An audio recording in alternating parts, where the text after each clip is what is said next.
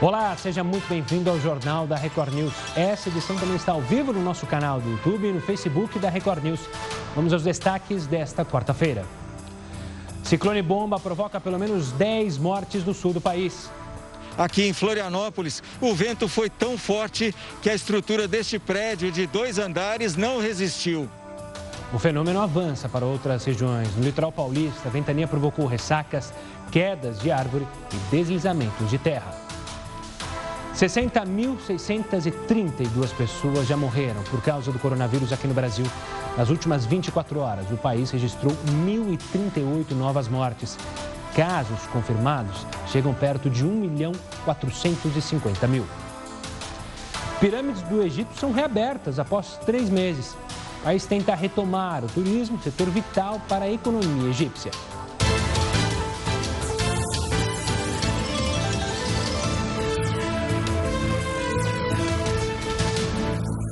E a Câmara dos Deputados aprovou nesta quarta-feira o adiamento das eleições municipais. Os deputados aprovaram a proposta de emenda à Constituição duas vezes por ampla maioria. O primeiro turno será de 15 de novembro e o segundo turno será do dia 29 do mesmo mês. Agora o projeto segue então para promulgação pelo Congresso Nacional. A sessão desta, eh, essa sessão está marcada para esta quinta-feira. Olha, os entregadores de aplicativos fizeram nesta quarta-feira uma paralisação nacional por melhores condições de trabalho. Com a crise causada pela pandemia, muitos encontraram na motocicleta uma alternativa para sustentar a família.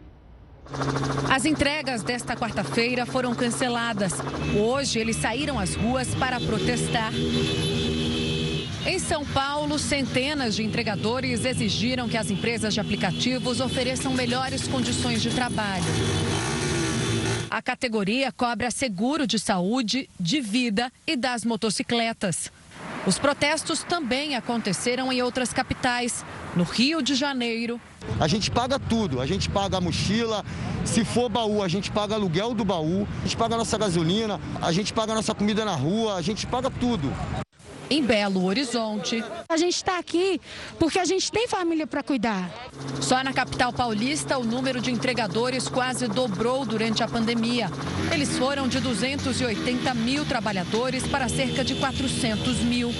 Se por um lado a alta demanda atraiu muita gente que precisava trabalhar e gerou renda para muitas famílias, por outro, a concorrência fez a renda cair Segundo a pesquisa da Unicamp, mais da metade dos entregadores estão recebendo menos durante a pandemia.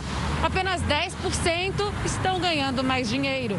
E estão pagando bem pouco, não está compensando as corridas. Este advogado explica que as empresas têm de buscar o diálogo com os entregadores e tentar atender parte das demandas. Tanto das empresas de aplicativo quanto as empresas que é, tem essa a atividade de delivery né, como principal, que eles escutassem essas reivindicações e que eles chegassem num denominador comum. Já a Associação Brasileira de Mobilidade e Tecnologia e as maiores empresas de entregas informam que oferecem aos entregadores seguro contra acidentes. Vamos falar agora de outro meio de transporte, o transporte aéreo de passageiros teve forte queda, a gente já falou bastante sobre isso aqui, desde março deste ano. O Heroto tem mais informações sobre esse assunto aqui para a gente.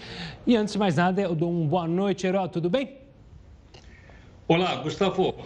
Olha, há vários setores, a sociedade como um todo, o mundo como um todo, logicamente, está acompanhando uh, com bastante interesse o desenvolvimento por parte dos laboratórios da possibilidade da gente ter aí uma vacina até o final do ano. Eu já disse aqui que tem mais de 120 hoje, eu estava vendo que a Pfizer, que é uma gigante da indústria farmacêutica americana, juntamente com uma startup, uma pequenininha da Alemanha, deverão ter essa vacina pronta para o mês de novembro. Agora, por que razão? Porque alguns setores sabem o seguinte: se não tiver vacina, não tem negócio, não tem passageiro, não tem atividade. Eu estou me referindo exatamente ao transporte aéreo. Por que razão? Porque, logicamente, as pessoas têm medo de entrar no avião. É, o ar do avião é um ar-condicionado, ele troca aquele ar, mas é muito pouco. Então as pessoas temem o seguinte, que mesmo usando máscara no avião, ela pode contrair a doença. Por esse motivo, os voos internacionais despencaram, mas os voos nacionais também despencaram. Nós temos aí uma, uma pequena demonstração, só para a gente ter uma ideia. Olha o que aconteceu no Brasil. Dá uma olhada, gente. Isso é comparação de um ano com o outro. No ano passado, nós tínhamos 9 milhões de pessoas voando no país. 9 milhões. Isso no mês de maio de 2019, maio do, do ano passado. Esse ano, nós tivemos menos de 600 mil pessoas. Portanto, praticamente 8 milhões e meio de passageiros a menos. O que quer dizer isso? Quer dizer que 85% da frota de aviões do nosso país também estão no, no chão. Agora, qual é o efeito que isso tem? Bom, de um lado, as empresas estão abrindo o bico, né? ou abrindo as asas. Mas é uma outra aqui que eu queria chamar a atenção dos nossos, dos nossos uh, amigos, Gustavo e amigas, que é o seguinte: a quantidade de gente que vai ser colocada na rua. Eu tive hoje fazendo uma pesquisa e vi, por exemplo, o seguinte: duas empresas aéreas. Você imagina o seguinte, rapidamente, olha aqui. No caso, por exemplo, da, da, da, da Gol, 1.500 pilotos vão ser colocados na rua. Isso porque eles já perderam 75% do salário. 1.500. Enquanto o Panatam pretende colocar na rua 700 pilotos. E olha, o piloto é alguém que você investe dinheiro. A pessoa investiu. Ela tirou o brevet, ela fez horas de voo, ela teve muito custo para poder pilotar um avião grande como esse. E agora eles estão ameaçados simplesmente de perder o seu emprego, além de já terem perdido o salário. Então, de todos os setores da economia, a gente mostrou o motoboy agora há pouco, tem restaurante, tem bar, coisas que a gente tem mostrado no jornal. Mas nenhuma sofreu um impacto tão grande quanto as empresas aéreas e a demissão do pessoal especializado que trabalha com ela. Tanto assim que eu estava vendo também, os aviões hoje estão carregando menos passageiro e mais carga. Porque, como eu disse, os passageiros têm medo de, de ser contaminado num voo de médio ou de longo alcance. É isso aí, Gustavo. Valeu, Heraldo. Daqui a pouco ele volta aqui com outras informações ainda nessa edição do JR News. E olha, o prazo para solicitar o auxílio emergencial termina nesta quinta-feira, hein? Quem se cadastrar e tiver direito ao benefício vai receber as três parcelas de 600 reais e também a prorrogação que for decidida pelo governo. Isso, informação passada pelo Ministério da Cidadania. Por falar nisso, o governo prorrogou o auxílio emergencial por mais dois meses. Na sua opinião, isso vai ser suficiente para as pessoas se manterem? Envie sua mensagem para o nosso WhatsApp, que já aparece aí na tela, o 942-128-782. Pode participar também pelo Facebook, nas nossas lives e no Twitter, hashtag JRNews. Manda a sua mensagem. Também, claro, você pode falar sobre outros assuntos abordados aqui no JR News. No próximo bloco, você vai acompanhar as últimas informações sobre o ciclone que atinge a região sul do país. Vamos conversar com um meteorologista para saber se o fenômeno pode chegar às outras regiões do país. Agora, eu te espero na primeira live. Estamos de volta para falar desse ciclone extratropical que atingiu em cheio os estados do sul do país e deixou até agora 10 mortos um no Rio Grande do Sul e nove em Santa Catarina. Mais de um milhão e meio de catarinenses ficaram literalmente sem energia elétrica. As imagens da força do ciclone impressionam. Ventos de mais de 100 km por hora causaram prejuízos em todas as regiões de Santa Catarina. Árvores foram derrubadas, caíram sobre carros e interditaram rodovias e avenidas. A rede elétrica do estado sofreu um grande estrago. Ontem, ah, ao final da tarde, nós tínhamos próximo de 1 milhão e 500 mil consumidores fora, sem energia. É, de ontem para hoje, nós já restabelecemos o fornecimento a pelo menos 1 milhão de consumidores. Então, estamos agora com um pouco mais de 500 mil ainda fora, mas que devemos em breve é, reduzi-lo é, significativamente, já que estamos com toda a nossa estrutura é, trabalhando continuamente. As coberturas de muitos postos de combustíveis não suportaram.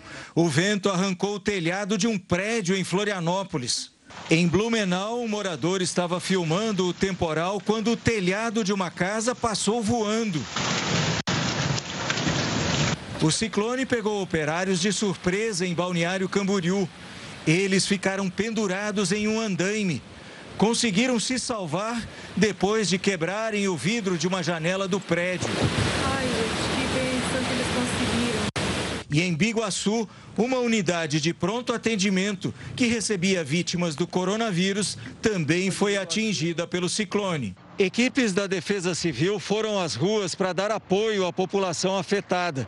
O dia foi de muito trabalho para consertar os estragos deixados pelo vendaval. Aqui em Florianópolis, o vento foi tão forte que a estrutura deste prédio de dois andares não resistiu. No local funcionava uma loja de luminárias e materiais elétricos. Três pessoas que estavam dentro na hora do temporal escaparam sem ferimentos. Em Governador Celso Ramos, escolas, postos de saúde e uma delegacia foram atingidos. Carros da prefeitura ficaram com os vidros quebrados. Um caminhão e uma van foram derrubados pela força do vento. Os moradores da cidade ainda tentam se recuperar do susto enquanto calculam os prejuízos. Então a gente olha para um lado, um cenário de guerra, olha para outro, outro cenário de guerra. Que isso aqui é coisa inacreditável, cara. Que eu, sem palavras para falar para vocês que não tem mais nem palavra. Foi chegando assim, coisa de momento, ele foi, foi arrancando ave que vocês não estão vendo aí, que é loucura. Os moradores do Rio Grande do Sul também sofreram com o ciclone. Forte, o Rio Grande do Sul também enfrentou falta de luz e enchentes. Em São Sebastião do Caí, a 70 quilômetros de Porto Alegre, o rio transbordou, alagou ruas e invadiu moradias. Elisete teve de sair às pressas com as duas filhas. Eu peguei o que deu e saí. Eu fiquei bem assustada por causa das meninas. Por causa dos ventos, faltou luz em quase 900 mil casas. Mais de mil pessoas ficaram desalojadas em 19 cidades do estado. Na capital gaúcha, a força do vento derrubou dezenas de árvores. Esta aqui, na zona sul da cidade, acabou caindo sobre uma casa, deixando toda a região sem energia elétrica. Por sorte, ninguém ficou ferido. Agora a gente não sabe o que fazer. A gente está esperando o auxílio de alguém porque a gente não tem pra onde. A casa do seu Gerson foi atingida em cheio. Às quatro e meia da manhã deu curto, começou o temporal, caiu a árvore, então foi bem assustador assim. A Defesa Civil permanece em alerta. E olha, são 9 horas e 19 minutos. A gente vai falar agora justamente sobre esse ciclone bomba, que tem até um, nome complexo, para tentar entender, porque o ciclone atingiu em cheio o sul do país, como a gente mostrou, Rio Grande do Sul e Santa Catarina, mas quem é de São Paulo, quem é do Rio de Janeiro, sentiu alguns reflexos na madrugada, ventou demais. Então vamos falar do ciclone bomba que causou esses estragos no sul do país. É, a gente vai explicar com ele, a gente vai estar tá trazendo contato aqui com o fenômeno com o Márcio Schneider, que é do Instituto Nacional de Meteorologia, para explicar exatamente o que é o ciclone bomba, por que ele fez todo esse estrago. Marcelo, obrigado é, pela participação aqui conosco. As imagens são de arrepiar para quem não conhece, como eu, sou leigo. A gente fica imaginando que parecia um furacão, muita gente falou isso, né? Parecia um furacão. O que é esse ciclone bomba? Por que tanta força? É algo que a gente nunca tinha visto, ou pelo menos eu não lembro de ter visto é, ventos tão fortes assim. É, boa noite, boa noite, telespectadores. É, de fato, os ventos, principalmente ali entre o norte do Rio Grande do Sul, Santa Catarina e também parte do Paraná, foram muito fortes, muito intensos. Na verdade, foram dois fatores. É, teve dois estágios desse ciclone bomba. O, o nome ciclone bomba, é, para saber, é porque a queda da pressão atmosférica, que é o peso do ar nesse centro dessa coluna que gira, foi muito rápida, muito acentuada. De um dia para outro, para você ter uma ideia, ela caiu 24 milibares, que é uma medida de pressão atmosférica, e por isso uh, que ele se tornou bastante intenso. Aí, a partir da terça-feira, à tarde, eh, se formaram, em função do calor e da umidade, do, do vento quente de norte, que encontrou esse ar frio do sul, se formou uma frente fria e linhas de instabilidade. Então, essa tempestade que vocês viram nas imagens ali em Florianópolis pegou de cheio também a região de Blumenau, Itajaí, a região de Cleveland, ali no sul, sudoeste do Paraná, e veio a trazer ventos com intensidade que o Instituto Nacional de Meteorologia mediu, com ventos é, de até 120 km por hora. Então, por isso, sempre quando o vento passa de 95, 100, 105 km por hora, ele já tem uma, uma força para ser realmente destrutivo. Então, foram vários estragos, a cortes de, de energia elétrica, derrubada de, de árvores, telhados, é, repentina é, queda de muros e aí mais graves realmente são os mortos que aconteceram nessas regiões. E o segundo estágio que muitos moradores também, é, propriamente aqui em São Paulo, também toda a região sul sentiram, aí sim foi de fato o, o clássico é, fenômeno do ciclone extratropical, que foi nessa última noite e madrugada. É, aqui em São Paulo, por exemplo, várias pessoas é, reclamaram que não conseguiram dormir durante a noite, porque os ventos na capital paulista ficaram em torno de 70 km por hora. É, lá na capital gaúcha, para você ter uma ideia, a noite toda o vento ficou batendo entre 80 e 90 km por hora em muitas áreas. E também ali na região de Florianópolis veio agora no período da manhã com os ventos aí ainda acima de 80 km por hora. Então, resumindo, foram dois estágios. Este da, no dia de ontem, terça-feira, que foi mais associado com a formação intensa desse, desse ciclone bomba, mas à medida que esse ciclone foi para o alto mar, ele provocou a formação da frente fria e essas áreas de tempestade. E aí sim, no decorrer da noite, como a meteorologia chama, é, se formou o clássico ciclone extratropical. O gaúcho catarinense conhece muito bem que é aquele vento que sopra constantemente com rajadas. É, muitas vezes, ou na maioria das vezes, ele traz o ar frio, o ar polar, que vai é, trazer queda na temperatura acentuada agora nesses dois próximos dias. Então foram esses os fenômenos associados com a formação desse ciclone. E Marcelo, para tranquilizar principalmente os catarinenses, os gaúchos, esse ciclone, ele, pelo que eu entendi, ele foi para o alto mar. Então, ou seja, Já. a gente Exato. pode ficar um pouco mais tranquilo que os ventos, que esses não, ventos não vão continuar. O, o, na, na, verdade, ele já no período da manhã, é, madrugada e manhã, ele já estava se deslocando já em alto mar. Então, o que acontece é que a borda, como a gente chama, a periferia, a extremidade dele, é que provoca esses ventos intensos. Mas, tecnicamente, o ciclone nunca esteve se deslocando aqui para o Sudeste, né? Como a gente até via algumas redes sociais falando que ele estava se deslocando. Não. É, de fato, ele se desloca para o oceano, para alto mar, na direção sudeste, ou seja, é, na direção do Rio Grande do Sul, lá para alto mar. E o que a gente sente, ou sentiu ainda durante o dia, pelo menos aqui em São Paulo, Curitiba, é, a região ali do Rio de Janeiro, também são os ventos comuns que trazem o ar frio e são ventos constantes que sopraram. Então, para tranquilizar as pessoas que vocês vão sentir principalmente é, no sul do país, é, sul do Mato Grosso, é o frio, tá? O frio que é a massa de ar polar, que é tão característica do inverno.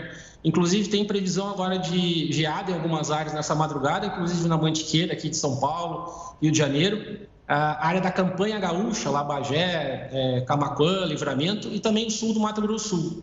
Há também, inclusive, uma possibilidade pequena, mas existe, de hoje para amanhã, a queda de neve, tá? que pode ser a primeira neve do ano nas partes mais altas lá da Serra Gaúcha Catarinense. Então, enfim, as temperaturas baixas, pelo menos nos próximos três dias, e também é um a, anunciado que também é bem característico da formação desses ciclones, porque quando acontece o choque das duas massas de ar, geralmente a massa de ar polar depois é que acaba é, predominando.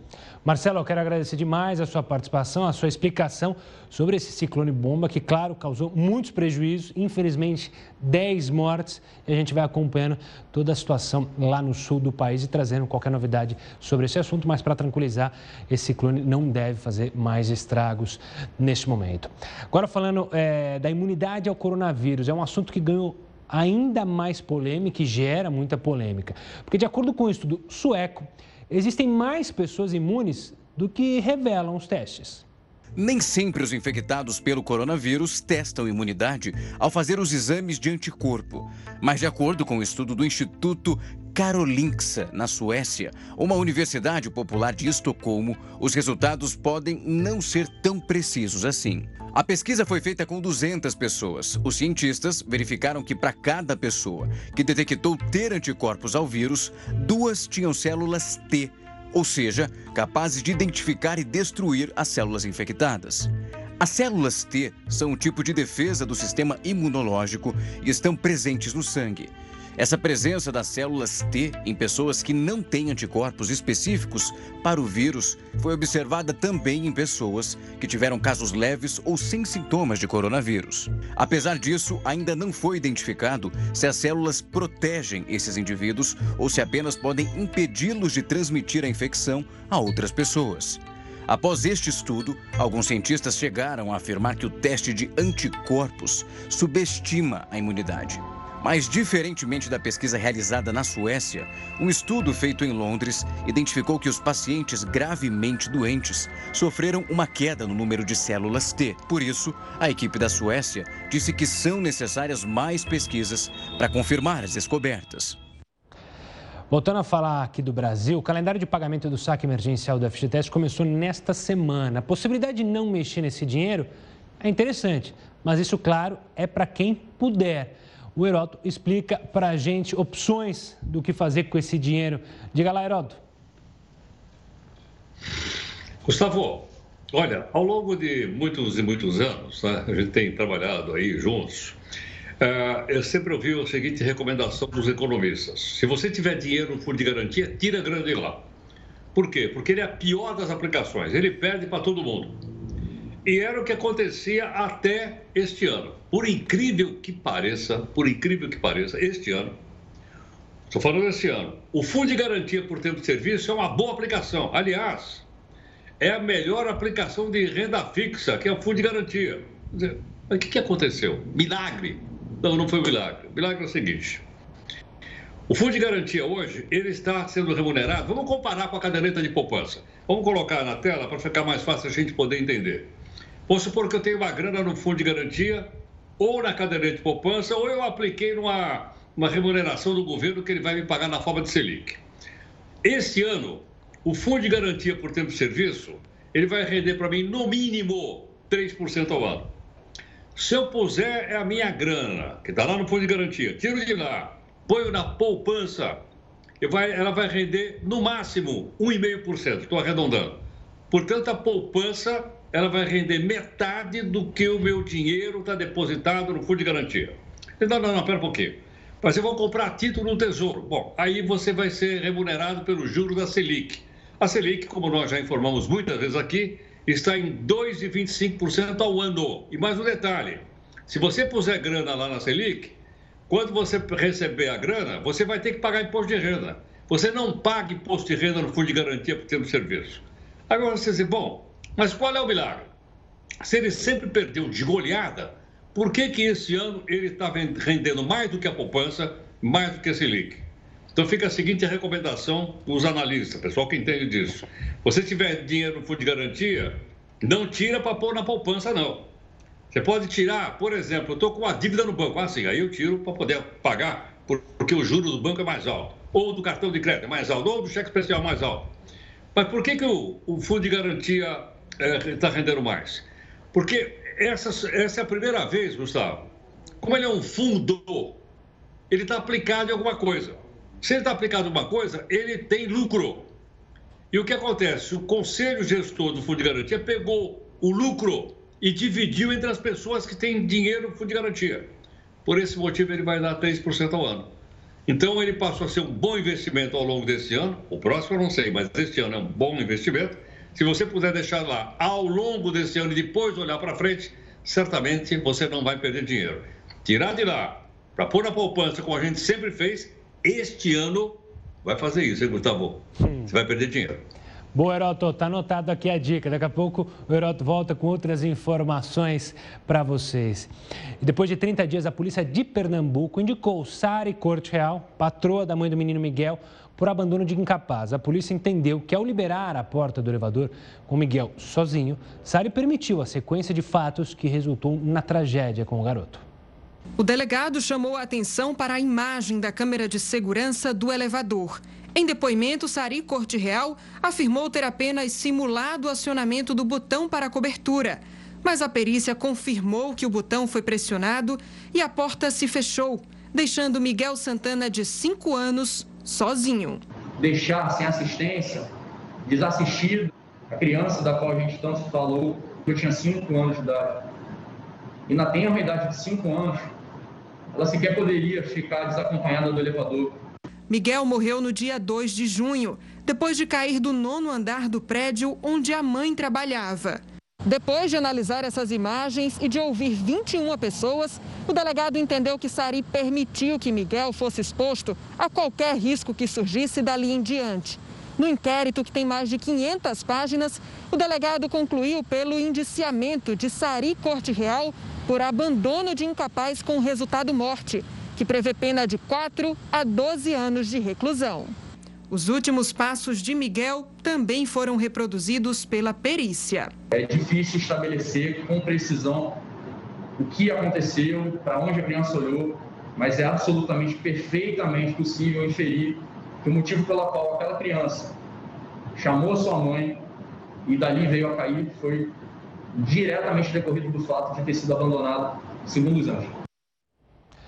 E o ministro do Supremo, Alexandre de Moraes, prorrogou por mais seis meses o inquérito das fake news que apura a disseminação de conteúdo falso na internet e ameaça, ameaças aos ministros da corte. Desde que a investigação foi instaurada, já foram executadas pelo menos 18 ações de busca e apreensão e 12 ordens para ouvir testemunhas ou suspeitos. A princípio, o prazo final era o dia 15 de julho. Agora, os trabalhos devem seguir até janeiro. E as escolas não precisam cumprir a quantidade mínima de dias letivos. Isso por causa de uma medida provisória que está em vigor. Isso pode prejudicar o aproveitamento dos alunos? Nós vamos descobrir já já. Enquanto isso, vamos para mais uma live. E São Paulo completou nesta quarta 100 dias de quarentena. E segundo o Comitê de Saúde do Estado, o pior já passou. A avaliação é que o estado se encontra perto de um platô, quando por semanas uma epidemia já não faz mais tantos novos casos como no início. O estado entra agora em uma fase de estabilidade puxada pelos índices registrados na última semana na Baixada Santista e principalmente na capital paulista, que teve redução significativa no número de novas internações e no número de novos óbitos. E mesmo com a reabertura já em algumas regiões, a previsão é que que o número de mortes continue em queda. A recomendação para os idosos, a recomendação para as pessoas que têm doenças crônicas permanece a mesma: fique em casa. A população que sai é a população mais jovem, é, com menos risco, então pode aumentar a transmissibilidade mas não deve aumentar a pressão sobre o sistema de saúde. Com a reabertura gradual, o apelo é para que todos mantenham regras de higiene, de distanciamento e usem máscaras. A partir de amanhã, quem for pego sem ela pode ser multado. O objetivo não é multar, é alertar, é orientar as pessoas para a máscara como sendo imprescindível para salvar vidas. É bom que a máscara também aquece a economia. Muita gente está conseguindo viver, conseguindo pagar suas contas, porque está vendendo uma máscara aqui a R$ reais, a R$ reais. Mas falando da multa, não é só São Paulo que multa, não. As autoridades de Miami, nos Estados Unidos, também vão aplicar multa às pessoas que não usarem máscaras de proteção. O Heródoto conta pra gente qual será o valor da multa por lá, hein, Heródoto? Olha, Gustavo, eu cheguei à conclusão por dois motivos hoje que nós somos um país rico, muito rico. A primeira é o seguinte: eu peguei a minha máscara, eu tenho uma máscara aqui em casa, que eu uso para sair. É a máscara do Batman, eu, eu saio. Eu fui lá para a região da Paulista hoje, tive um compromisso lá, fui lá. E eu vi numa, numa rua que você conhece, chamada Bela Sintra, um prédio enorme, gigante, novinho, maravilhoso. E estava escrito assim, Advocacia Geral da União. Eu olhei para aquele prédio, falei, caramba, esse prédio inteiro é da Advocacia Geral da União? É prédio inteiro. E quanto será que isso aqui custou do nosso imposto?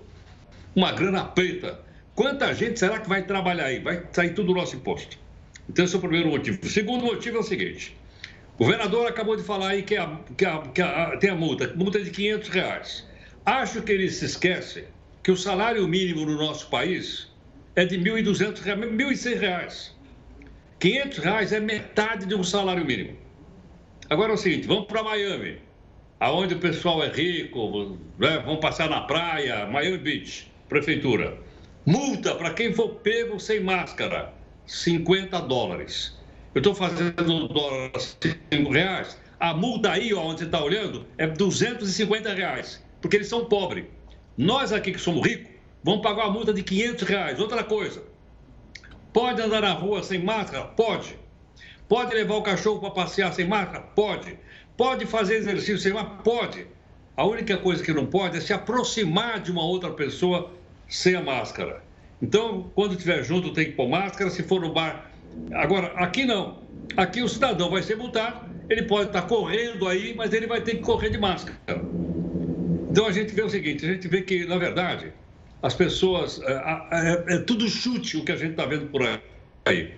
Um chuta de um lado, outro chuta do outro. Agora, no caso de Miami é o seguinte: se o cara for pego três vezes sem usar máscara, quando estiver perto do outro, a multa sobe de 50 dólares para. sobe para 500 dólares. 5 vezes 5, 25. A multa, Gustavo, vai para 2.500 reais. Mas, como eu falei, nós somos ricos e eles são pobres. Nossa multa é muito maior do que a deles lá. Tá certo. Valeu, Heraldo. Obrigado pela participação. A gente se fala amanhã. E olha, falando agora do Ministério da Educação, que anunciou as diretrizes para a volta às aulas presenciais. Veja só. Entre as medidas estão uso de máscaras, distanciamento de um metro e meio entre as pessoas, disponibilização de álcool em gel, estímulo a reuniões online e o afastamento de profissionais que estejam em grupos de risco. Além disso, alunos e funcionários deverão manter o cabelo preso, evitar o uso de acessórios pessoais como brincos, anéis e relógios e não compartilhar livros ou qualquer outro tipo de objeto. Apesar da divulgação do documento, ainda não há uma data prevista para a volta das aulas presenciais, que estão suspensas em todo o país desde março. Segundo o balanço do Ministério da Educação, 54 das 69 universidades federais estão com as atividades suspensas, cinco com atividades parciais e outras 10 com atividades remotas. De acordo com a pasta, o protocolo foi elaborado para orientar as ações em universidades e instituições de ensino federais, mas também poderá ser usado nos estados. O MEC também anunciou que vai providenciar internet gratuita para os alunos de universidades e institutos federais em situação de vulnerabilidade isso para que eles possam acessar as aulas remotas. 400 mil estudantes devem ser atendidos inicialmente, mas depois esse número pode chegar a um milhão. Ainda falando sobre educação, a Câmara aprovou a medida provisória que suspende a obrigatoriedade de escolas e universidades cumprirem a quantidade mínima de dias letivos. O Lucas Roger Bruges, gerente de estratégia política de Todos pela, do Todos pela Educação, está aqui para comentar essa medida, analisar e tentar mostrar para a gente se há lado positivo, se há lado negativo. Lucas, obrigado pela participação aqui conosco. Como vocês enxergam essa medida aprovada para a Câmara? Porque, por um lado, não há como a gente cumprir não tem tempo suficiente para cumprir, uma vez que as crianças estão é, fora da escola. Mas aí fica tudo para o ano seguinte, as pessoas, as crianças vão ter que estudar dobrada, entre aspas. Explica para a gente como que você enxerga isso. Boa noite, Gustavo. Boa noite a todos que nos assistem. É, acho que o texto que foi aprovado no final, no projeto de lei de conversão, ele é um avanço substancial do texto que o governo tinha mandado para o Congresso inicialmente. Primeiro porque ele traz uma série de é, medidas mais concretas que dão indícios de como fazer é, todas essas adaptações do, do, calendário letivo. Segundo, porque ela cria novas possibilidades. Então, algumas das possibilidades, é, os sistemas de ensino vão poder estender isso para o ano que vem também, não necessariamente, mas também. No caso do ensino médio, eles vão poder fazer um ano adicional subsequente para quase que repor parte do conteúdo que pode ficar perdido para os estudantes, principalmente que estão aplicando para o vestibular, que estão aplicando para o Enem, mas principalmente ela cria condições de suporte do governo federal para os estados e municípios. Isso é super importante, porque a gente está tendo um, um período de queda de receita que o setor público vai ficar quase que é, sem os recursos necessários para ofertar o que a educação precisaria estar ofertando. Então, com esse apoio da União e com mais possibilidades de uso dos recursos, aí os sistemas de ensino vão conseguir repor as aulas. Eles vão ter que pensar quais são as estratégias. Então, se vai ser uma aula complementar no contraturno, se vai ser fim de semana, se vai ser revezamento, enfim, as diretrizes sanitárias vão precisar ser cumpridas. E aí o que o projeto estabelece é que cada sistema de ensino, seguindo as orientações do Conselho Nacional de Educação, vai ver como implementar isso, porque as realidades são muito diferentes é, no país todo. Então, as redes vão, vão quase que normatizar a partir do que estabelece esse projeto que foi aprovado na Câmara. Isso que eu queria perguntar exatamente. As secretarias estaduais, por exemplo, elas terão é, o poder de criar suas diretrizes, como você mesmo disse, porque a realidade em cada estado é diferente, elas vão poder caminhar, entender como é que está a situação. Isso abre liberdade nesse texto para isso? Exato. O projeto ele cria mecanismos que dão mais possibilidades para que as redes de ensino façam essas coisas, que façam todas essas medidas e também cria algumas diretrizes que são específicas para cada uma das etapas. Então, por exemplo, na questão da educação infantil, ele deixa, ele desobriga também o cumprimento dos dias letivos. Por quê?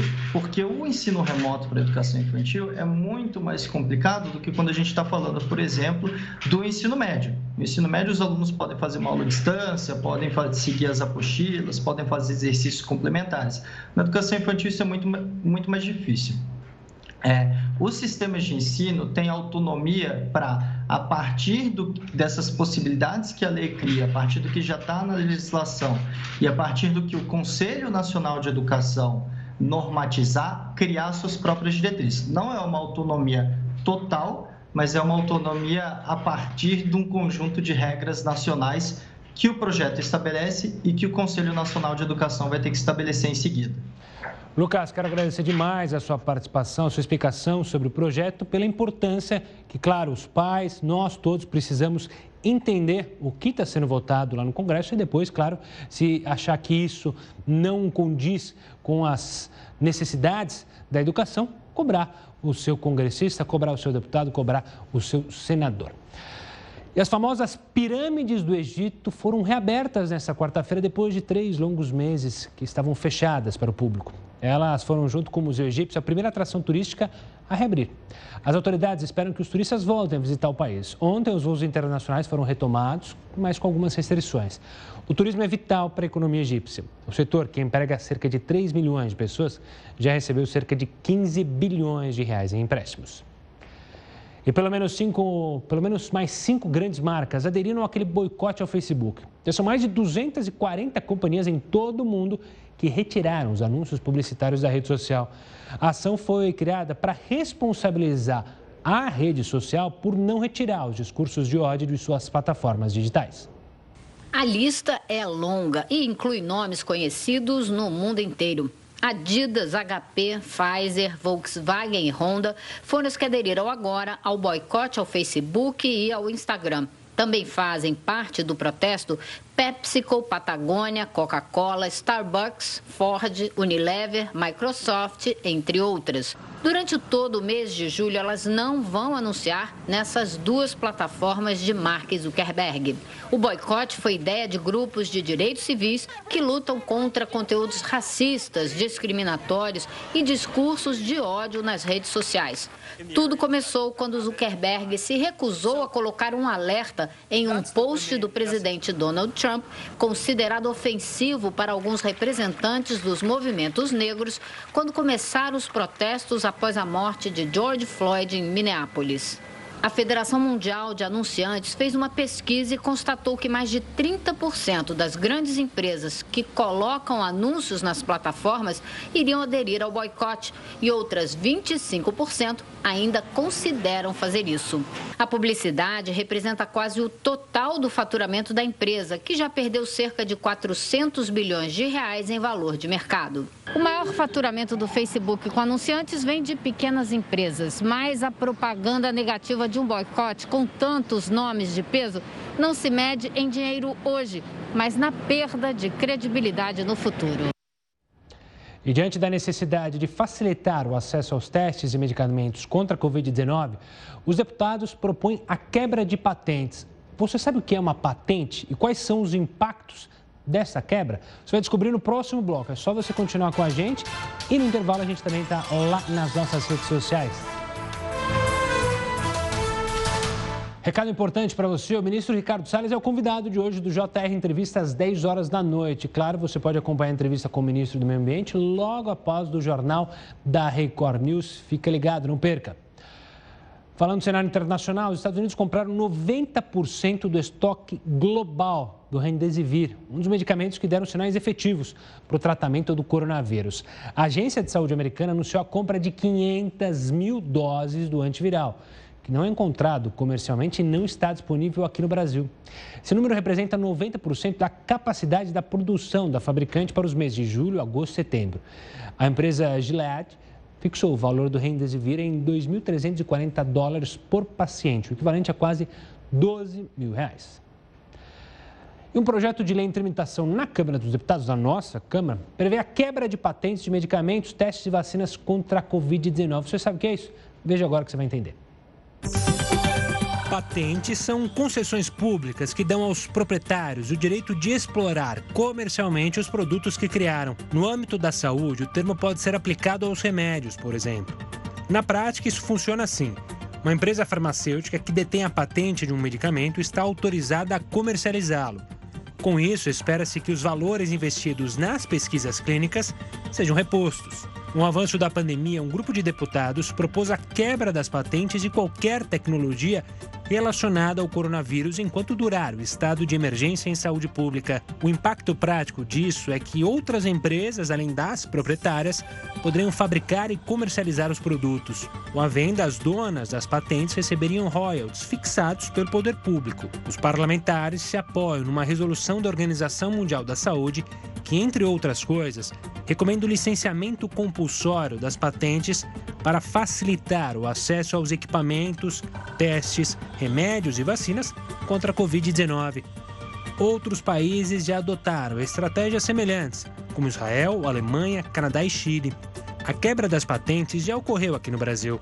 Em 2007, o governo federal licenciou o antirretroviral Efavirenz, usado contra o vírus HIV. Atualmente, o medicamento é produzido no país. O projeto recebeu críticas da Associação da Indústria Farmacêutica de Pesquisa, para a qual a quebra de patentes representa uma grande ameaça à pesquisa e ao desenvolvimento de novos tratamentos.